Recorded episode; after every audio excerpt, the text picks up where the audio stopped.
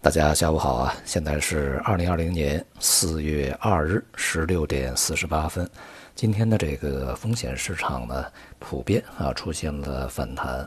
石油价格呢也是在这段时间啊少有的出现了大概接近百分之十的这个反弹幅度啊。前面呢有消息说，我们国家呢正在督促啊相关的一些。无论是战略机构啊，还是一些企业呢，去尽快啊，趁现在比较低的油价呀，建立起一些这个储备，要满足未来至少九十天啊这样的一个使用的规模啊。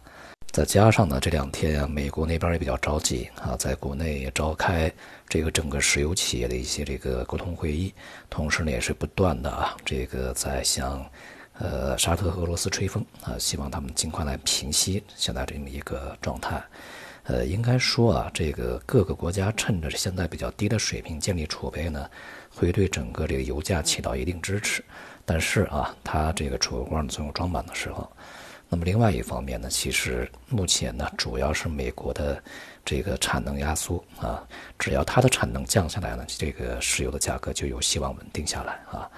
到目前为止呢，我们还没看到石油价格呢出现一个趋势性啊大幅逆转的上升的这么一个明显的状态。未来啊，是否能够通过各方努力啊，或者是协作呀，让油价稳住，然后重新回升，呃，还需要进一步观察啊。至少现在看不到这样一个明显的一个迹象。今天的 A 股呢也是出现反弹啊，呃，上证指数呢最终是上涨百分之一点七。总体来说呢，整个的这个市场仍然是处在一个区间啊交投，而且呢成交量呢不是特别高啊，保持了近一段时间不到六千亿这样的一个规模啊。而这个亚洲股市和欧美股市呢，表现也都比较平稳啊，在这个前面大幅度反弹回落以后，也是整体在一个区间波动啊。亚洲股市涨跌互现，像日本股市下跌，而这个韩国股市啊、香港股市反弹上涨，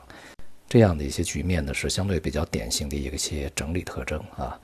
随着整个疫情的发展，以及啊经济数据啊和对整个经济领域，呃影响的进一步深入，实际上现在市场的这个情绪啊和之前，就相对比呢明显啊不如之前那么乐观，已经很少能够见到那种斗志昂扬的啊认为这个这次风波很快就会过去啊经济会报复性反弹这种说法呢其实是越来越少的啊。这就与在之前疫情没有发生在本土啊大家都比较这个。呃，不当回事儿，掉以轻心啊，甚至呢有一些调侃的这样的一些这个眼光来看这个事情啊。当这个发生在身边的时候呢，就看法不一样。呃，然后呢，这个经济啊，在没有受到一些非常实质的这个影响之前呢，大家可能还觉得没什么太大事儿啊。但是呢，一旦啊看到它的这个真实的、现实的摆在眼前的变化呢，就会这个不得不啊想得更多一些。现在我们看呢，这个，呃，疫情本身的冲击，加上本身这个经济的顾忌啊，它现在发作起来是多方面的啊。有一些呢，在之前没有意识到的事情呢，也开始出现。呃，像美联储这段时间啊所进行的一些操作，无论是放松对于一些这个金融机构它的一些杠杆率的要求啊，还是向境外的这个其他国家呢去释放一些。美元的流动性其实都是这个遇到了新问题，而美国这个五角大楼呢，现在是要征集十万个装饰袋啊，它以前是军用的嘛，然后把这些呢作为民用，可想而知现在对于美国而言这个状态有多么严重，而且呢，预计这十万个还不够，他们还寻求要更多的这个装饰袋啊，呃，想想呢是一个挺恐怖的事儿。呃，在疫情之初呢，其实我个人呢也是把它和这个非典呢去进行类比，因为当年非典呢只死了几百个人啊，七百多个人吧，好像是啊。那么因此呢，那个时候呃担心的是会不会破千啊？如果是破千的话，就觉得是一个非常大的事儿了啊。后来呢，发现这个疫情的严重性完全超出想象啊，传染力太强了，而且到现在呢，它的级别已经远远不是一个小的传染病。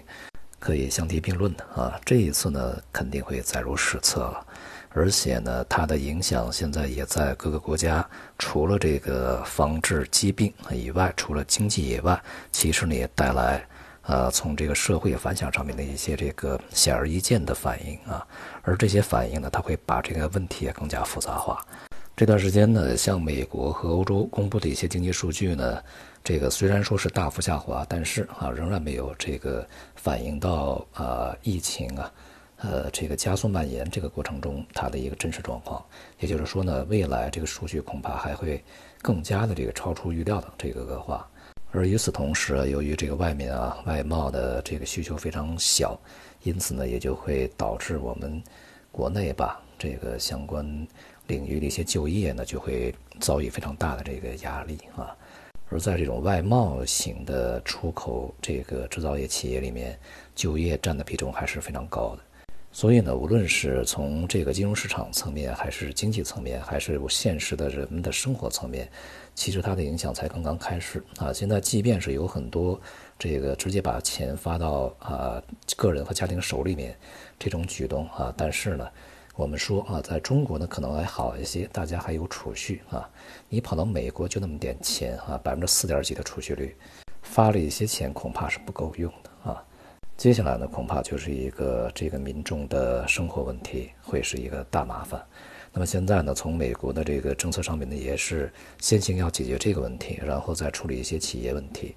而一些这个小企业呢，负担也很重。一方面呢，他们是面临着经营压力，没有收入啊；另外一方面呢，这个政府呢又是号召他们不要去裁员啊，不要去解雇工人，而且呢也不太清楚啊，究竟疫情什么时候能够过去，然后他们的经营和生产能够正常恢复，就像当初我们的封禁啊这个过程中是道理一样的。所以呢，它影响的呀是一个非常现实的，已经成了这个具体数字和具体结果的投资和消费啊。所以从这个大势上而言呢，我们对经济啊，恐怕，呃，它的什么报性反弹呐、迅速恢复啊，呃，应该还是要画一个问号。至于市场呢，在什么时候反弹、反弹多少啊，相对来讲比较随机。呃，对于大的趋势而言呢，不会有特别这个明显的来去改变啊和影响。呃，我们昨天讲嘛，就是这两天，这个其实呢，我们要看美国股市啊，呃，相对来讲比较关键，是否能从目前水平企稳反弹一段时间，那么也就是这几天啊，这两天，那么如果不行的话，恐怕还会有低位啊，然后才能反弹。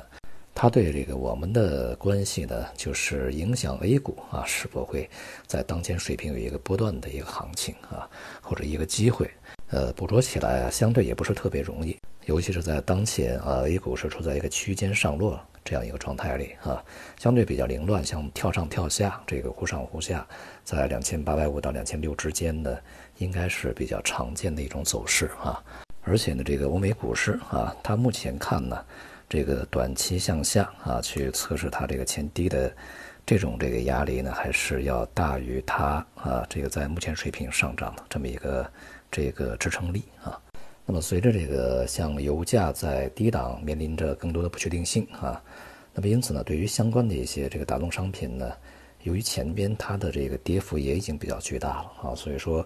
呃，目前呢，这个可以对工业品呢区别对待啊，对于一些这个近期没有啊充分下行的一些品种呢，可以继续啊保持一个这个积极的空头操作啊，但是对于一些这个跌幅较大的一些品种啊。暂时观望一下比较好一点啊，而美元呢，预计在这个过程中也会陷入一个整理啊，因为市场呢，呃，在这段过程中啊，这个也是一个边走边看啊，边观察的这样的一个状态啊，对一个大局的去做多和做空，呃，无论是这个在任何市场，股市也好，商品也好啊，债市也好，汇市也好，都是如此，呃，所以说呢，这个凌乱的震荡啊，是短期的一个主基调。参与的价值呢，并不是特别大啊。